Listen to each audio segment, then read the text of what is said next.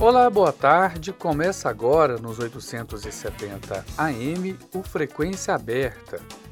Eu sou Delfino Neto e sigo com você até às 5 e meia da tarde com as principais notícias de hoje. Você pode nos ouvir também pela internet, no site da Rádio Universitária ou por meio do aplicativo Minha UFG. O Frequência Aberta está disponível também em formato de podcast nas principais plataformas digitais de áudio. Muitos indivíduos têm colesterol alto, mesmo mantendo uma dieta saudável e exercícios regulares. É a chamada hipercolerolemia familiar ou simplesmente a herança genética de colesterol alto. Eu conversei com o médico Joffre Nogueira Filho, que é especialista em colesterol para a rádio universitária. Vamos ouvir a entrevista. O colesterol alto ocorre quando nosso corpo produz gordura em excesso, o que aumenta o risco de doenças cardiovasculares como infarto, AVC, que é o acidente vascular cerebral. Isso acontece porque ele contribui para a formação de placas de gorduras nas paredes das artérias. O aumento do colesterol pode acontecer devido ao consumo excessivo de bebidas alcoólicas, sedentarismo e alimentação rica em gorduras e açúcares, além de poder estar relacionada a fatores familiares e genéticos, em que mesmo com bons hábitos alimentares e a prática de atividade física regular, há um aumento do colesterol, sendo essa uma situação conhecida como hipercolesterolemia familiar. Para saber se os níveis de colesterol estão altos, basta um simples exame de sangue. E para saber mais sobre esse assunto, convidamos um especialista. É o Dr. Joffre Nogueira Filho, especialista em obesidade que atende pelo Doctoralia. Doutor Joffre, para começar o nosso bate-papo, explica para gente: existe o colesterol bom e o colesterol ruim? Qual a diferença entre os dois? Na verdade, colesterol ruim é o que a sigla é LDL, quer dizer Low Density Lipoprotein. E o bom é High density lipoproteína, são as letras dos nomes em inglês. Eu digo aos pacientes para lembrarem que LDL é ruim, eu brinco que LDL quer dizer logo Deus te leva. Aí ninguém esquece que LDL é ruim, né? É. Mas no passado se acreditava que se tendo o HDL alto, bom, isso compensava o ruim, o LDL ruim mas a gente sabe que não compensa tanto assim. Às vezes até o HDL ruim, uh, o HDL bom, o colesterol bom, o HDL está aumentado, uh, até por ser um pouco ineficiente, e aí o corpo aumenta bastante ele para tentar uh, fazer com que ele seja mais eficiente. O que é certo, que é correto é que o LDL é o ruim, é o que se deposita nas artérias e favorece a gente ter angina, infarto, derrame, até o Alzheimer ele colabora para a gente ter. Então, o mais importante é a gente manter o LDL baixo. Quando a gente olha o colesterol total, normal, colesterol total é 190, 200, mas isso não é muito significativo, porque se eu tiver o total bom, é, de, o total dentro de um normal, mas o LDL mais alto, é ruim para você. E o LDL, o ruim, ele tem níveis que variam um pouco conforme o paciente. Se você tem pacientes na família que tiveram infartos mais cedo, mais cedo é 50 anos, 60 anos, você tem que manter o LDL mais baixo que a maioria da população. Se você é fumante, se você tem vida sedentária, você deve manter o LDL ruim, né, mais baixo. E qual, qual é a faixa média do LDL? O LDL, o que se diz normal, é até 100, 100 miligramas por decilitro. Mas, por exemplo, se você tem antepassados que tiveram infarto, você deve mantê-los em 70. Se você é diabético, você tem que manter entre 50 e 70. Se você já teve infarto, vamos manter em 50. Ah, se você não tem nenhum desses riscos, 100, 130, 120, está razoável. O que é que faz é, uma pessoa ter a taxa de colesterol LDL alta? São alguns fatores. Um, um fator, o LDL ele vem uma parte do nosso corpo que faz. Isso é uma coisa genética. Você pode ter dado um organismo que faz muito LDL. Uma outra parte, ele é retirado dos alimentos. Então você pode ser uma pessoa que come é, muita gordura, a gordura da picanha, muita fritura, muita carne gordurosa. Então ele vai tirar o colesterol é, da, da dieta e vai aumentar o seu LDL. Então saiu um trabalho hoje dizendo que quem toma dois remédios para o colesterol, um para ajudar o corpo não formar colesterol, que são as estatinas, são muito conhecidas, já tem 40 anos no mercado, junto com outro remédio que, chama, que a droga chama ezetimiba, que é uma droga que faz a gente absorver menos do intestino, esses têm uma proteção maior. Porque não é incomum que você dê um remédio para o teu corpo não formar colesterol, as estatinas, e aí ele começa a tirar mais das, dos seus alimentos. Então, para o colesterol, precisa tudo. Tomar os remédios, você tem LDL alto, é, fazer uma dieta diminuindo as, as coisas gordurosas, principalmente as gorduras de origem animal, de carne de vaca, de frango, de boi, essas são piores para o nosso organismo. E quais são os riscos para a saúde para quem tem o colesterol alto? Para quem tem colesterol alto, tem um risco maior de ter infarto, um risco maior de ter derrame, um risco maior de ter Alzheimer.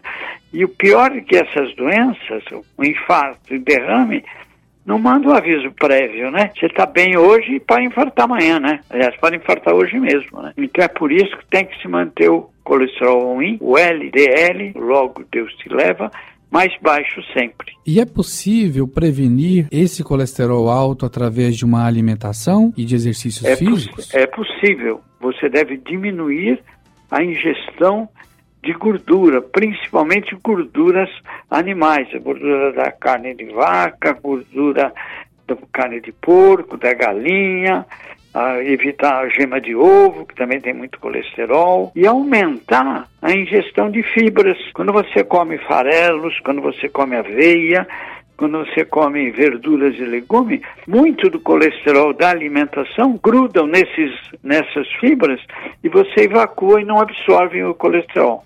O colesterol ruim. E é sempre importante falar sobre exercícios físicos, né? O exercício físico é, é fundamental, mas não é só para baixar o colesterol. O exercício físico desinflama o nosso organismo. E diabetes, obesidade, pressão alta, tudo isso são doenças que o nosso organismo está inflamado. Quando as suas artérias se inflamam, um exame que dá mais alterado é um que chama PCR. E quando está inflamado, tudo vai pior na gente. E quando você faz ginástica, você desinflama o seu organismo quer seja uma ginástica com peso, musculação, quer seja um andar, quer seja um nadar, tudo que tirar você da sedentariedade ajuda você. Doutor, em relação aos triglicérides, o triglicérides é um tipo de colesterol? O triglicérido é um tipo de gordura. Não é o colesterol, mas é um tipo de gordura que também pode estar alto no nosso organismo. O triglicérido é mais alto mais com ingestão de carboidratos, massa, doce, farinhas. ele é mais alto em diabéticos. Quando você tem uma glicemia alta, provavelmente você está também com triglicéridos altos. E eles também fazem, se acumulam no organismo e criam uns problemas semelhantes ao colesterol ruim. Era essa pergunta que eu ia fazer. Qual que é o risco de ter o triglicérides alto? O risco maior é se você tiver diabetes, se você tiver obesidade, se você comer muitos carboidratos. Isso é o que sobe os triglicéridos normalmente. Muitas pessoas, doutor, fazem uso de suplementos de ômega 3, aqueles vendidos em farmácia, para baixar o triglicérides. Isso funciona? Funciona pouco, porque o que a gente tinha que tomar de ômega 3 é muito alto para baixar isso. O que ajuda a baixar um pouco o ômega 3 é comer peixes, principalmente peixes brancos. Sardinha, bacalhau, esse tipo de peixe, atum, é, esse tipo de peixe normalmente tem mais ômega 3 e ajuda a gente a, a baixar o, a melhorar o ômega 3. Arenque, cavalinha, sardinha, atum, salmão, bacalhau, linguado, esses peixes é, têm bastante ômega 3. Vários trabalhos internacionais mostram que no, fora do Brasil também, e no Brasil também, a maioria dos produtos que dizem que tem ômega 3 é, são batizados, levam junto óleo de soja, outros óleos juntos que não tem tanto ômega 3. Então você compra um remédio que tem ômega 3 e frequentemente ele não é, não é tão bom quanto a bula diz. Para encerrar, doutor, a partir de qual idade a pessoa deve começar a se preocupar com o colesterol? Olha, hoje a gente não dá remédio para baixar colesterol para menores de 12 anos, por aí. Por quê? Porque o colesterol é fundamental para se fazer os hormônios masculino e feminino. Então, eles são fundamentais para fazer você ter uma, uma puberdade correta. Mas, na verdade, a gente tem manda dosar até em crianças. E se a criança tiver um colesterol ruim, a gente não dá remédio, mas já dá uma alimentação para corrigir. Porque desde, desde novo, três anos, quatro anos, você tem um colesterol LDL alterado, é ruim. Então, se você tem colesterol alterado, se a sua esposa tem colesterol alterado, a probabilidade do teu filho ter colesterol alterado é muito alto. E não é porque ele é uma criancinha adorável de 5, de 7 anos que a gente não tenha que se preocupar com a LDL dele. Dr. Joffre Nogueira Filho, endocrinologista, nutrólogo, especialista em obesidade, muito obrigado por falar conosco aqui na Rádio Universitária. Muito esclarecedora a sua entrevista. Obrigado. Até Eu que agradeço próxima. a oportunidade de a gente avisar o povo, conscientizar das preocupações que as pessoas devem ter para a sua saúde. Muito obrigado. Delfino Neto, para a Rádio Universitária. O Frequência Aberta volta já. Todos os domingos às 8 da manhã, Brasil Regional. Um programa da Rádio Senado descobrindo os sons do Brasil. Produção e apresentação: Deraldo Goulart. Veiculação pela sua Universitária de Goiânia, uma emissora da UFG comprometida com a cultura brasileira.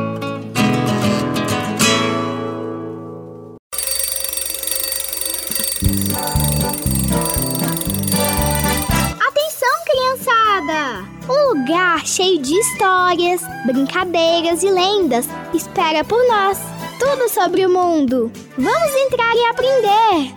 Ouça o programa Casa da Árvore, aos sábados e aos domingos, às 3 horas. Programa Casa da Árvore, aqui na Universitária, uma emissora da Universidade Federal de Goiás.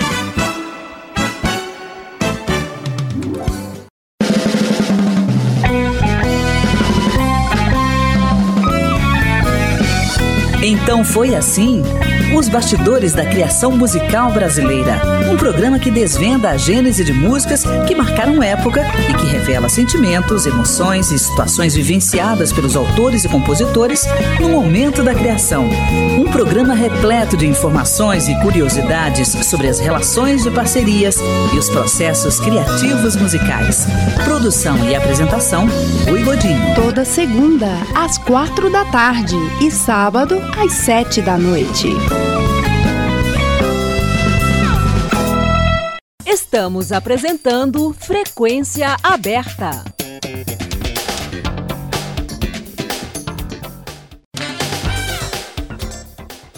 Simone Tebet aceita ser ministra do Planejamento no governo Lula. A senadora Simone Tebet, do MDB do Mato Grosso do Sul, decidiu aceitar, nesta terça-feira, dia 27, assumir o Ministério do Planejamento e Orçamento no governo do presidente diplomado Luiz Inácio Lula da Silva, do PT, após incertezas nos últimos dias envolvendo a possibilidade de que a pasta abrigasse também bancos públicos. Os últimos acertos da abrangência da pasta serão fechados por Lula nos próximos dias, mas aliados da senadora apontam que ela conseguiu manter sob seu comando o PPI, Programa de Parcerias e Investimentos, que, por acerto anterior, ficaria na Casa Civil. Segundo políticos próximos da negociação, o futuro ministro das Relações Institucionais, Alexandre Padilha, informou ao MDB que o PPI vai ser subordinado ao Ministério do Planejamento. Terceira colocada nas eleições, a MDBista apoiou Luiz Inácio Lula da Silva no segundo turno das eleições e participou ativamente da campanha eleitoral. Seu apoio foi considerado fundamental para a vitória do petista. Simone Tebet tem 52 anos, é advogada e professora. Já foi deputada estadual em Mato Grosso do Sul, prefeita de Três Lagoas, cidade natal, vice-governadora e, após a vitória do petista, foi anunciada para compor a área do desenvolvimento social no grupo de transição do governo. Desde a eleição, a senadora chegou a ser cogitada para outras três pastas além do planejamento. Tebet queria inicialmente a educação, que acabou ficando com o senador eleito Camilo Santana, do PT do Ceará. Depois pretendia ficar com o desenvolvimento social para controlar o programa Bolsa Família. Lula, no entanto, anunciou o também senador eleito Wellington Dias, do PT do Piauí. Lula, na sequência, teria oferecido para Tebet o meio ambiente. Ela recusou em favor da deputada eleita e referência na área Marina Silva. Simone Tebet queria manter sob seu controle do Ministério do Planejamento os bancos públicos para poder implantar algumas vitrines de gestão e não apenas gerenciar recursos para o restante do governo, mas a ideia foi rechaçada. E agora ela terá sobre o Ministério do Planejamento o PPI, Programa de Parcerias de Investimentos. Ibanez Rocha, governador do Distrito Federal, diz que vai acelerar a retirada de bolsonaristas acampados em frente a quartel em Brasília. O governador do Distrito Federal, Ibanez Rocha, do MDB, disse que pretende acelerar a retirada de bolsonaristas acampados em frente ao quartel-general do Exército em Brasília, durante uma coletiva de imprensa realizada na manhã desta terça-feira. O gestor afirmou que a Secretaria de Segurança Pública do DF já conversa com o Exército para realizar a desmobilização dos grupos. De acordo com Ibanhês, cerca de 40 barracas já foram retiradas do local. Segundo ele, até o dia da posse do presidente eleito, Luiz Inácio Lula da Silva, do PT, no dia 1 de janeiro, deve haver uma redução de forma natural. Além da retirada de bolsonaristas acampados em Brasília, forças de segurança serão mobilizadas para a posse de Lula. A coletiva de imprensa contou com a presença do futuro ministro da Justiça, Flávio Dino. Na ocasião, ele garantiu que o Distrito Federal contará com 100% das forças de segurança para a cerimônia da posse de Lula no próximo domingo. Mais cedo, foi noticiado o plano de Flávio Dino para antecipar os atos de segurança para a posse no dia 1. Entre as ações previstas estão as trocas do comando da Marinha e do Exército. O objetivo, segundo o próximo ministro da Justiça, é evitar vazios no poder para que não haja nenhuma situação inesperada.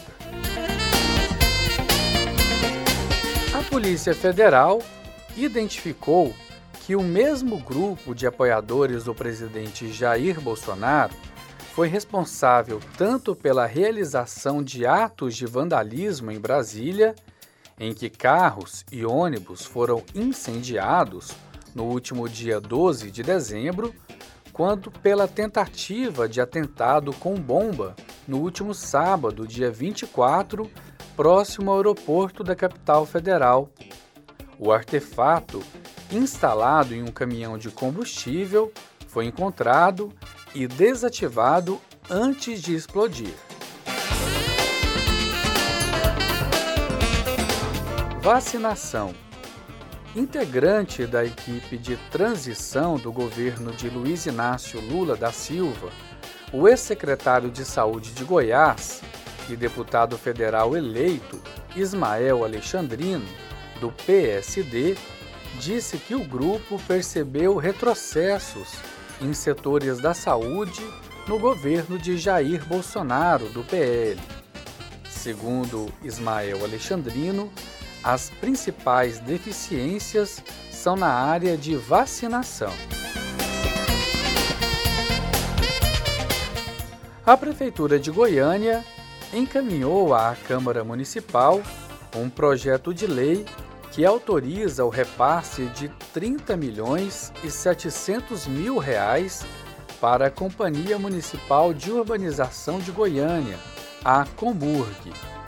No entanto, muitos vereadores reclamaram pelo fato de a proposta ter sido encaminhada na última semana, com sessões antes do recesso e pela falta de informações sobre o motivo do acréscimo de recursos para a Comur. A Assembleia Legislativa de Goiás aprovou nesta terça-feira, dia 27 de dezembro, em primeira votação o projeto de lei que eleva os salários dos parlamentares em 37,3% até 2025. O único voto contrário foi do deputado Humberto Teófilo, do Patriota. Seguindo o efeito cascata do reajuste aprovado no Congresso Nacional, os deputados estaduais receberão R$ 9.450 a mais a partir do ano que vem até 2025. A Constituição estabelece que eles têm direito a até 75% do valor pago aos deputados federais. O Brasil registrou o maior número de mortes pela dengue em 2022, como mostra o novo boletim epidemiológico sobre arboviroses divulgado pelo Ministério da Saúde nesta segunda-feira, dia 26. No total, o país acumulou 987 mortes pela doença durante o ano além de 100 novas mortes em investigação. Antes, o maior número de vítimas fatais da dengue havia sido registrado em 2015, quando 986 pessoas perderam a sua vida pela doença, que é em decorrência de um vírus. Nos últimos dias de trabalho legislativo, em 2022, o Congresso Nacional aprovou um conjunto de medidas que ampliam os gastos públicos do governo eleito em ao menos 79 milhões de reais. A quantia representa quase a metade do espaço aberto no orçamento de 2023, de 168 bilhões de reais com a PEC da transição. A proposta de emenda à Constituição, aprovada pelos parlamentares, viabiliza a manutenção do Bolsa Família de 600 reais e o cumprimento de promessas de campanha de Lula. Para especialistas, a aprovação desses 79 bilhões de reais em bombas fiscais perto do fim do ano aumenta as incertezas em relação à trajetória de dívidas públicas, ou melhor, da trajetória da dívida pública em 2023. A Universidade Federal de Goiás, UFG, desenvolveu um teste rápido e de baixo custo para detectar as variantes da SARS-CoV-2. O estudo é útil para entender a incidência dessas linhagens na população e possibilitar a detecção de novas famílias do vírus com mais agilidade. Com a vantagem de ser simples e barato, o teste pode ser adaptado a novas variantes predominantes, o que facilita o rastreio das linhagens e possibilita conhecer rapidamente o cenário epidemiológico vigente naquele momento. Com essa informação encerramos o Frequência Aberta de hoje. A produção é do Departamento de Jornalismo da Rádio Universitária. Na técnica, Murilo Cavalcante e Ana Cláudia Rezende. Lembrando que em 2022 a Rádio Universitária completa 60 anos, difundindo música de qualidade e jornalismo independente. A todos uma boa tarde, obrigado pela audiência e até a próxima!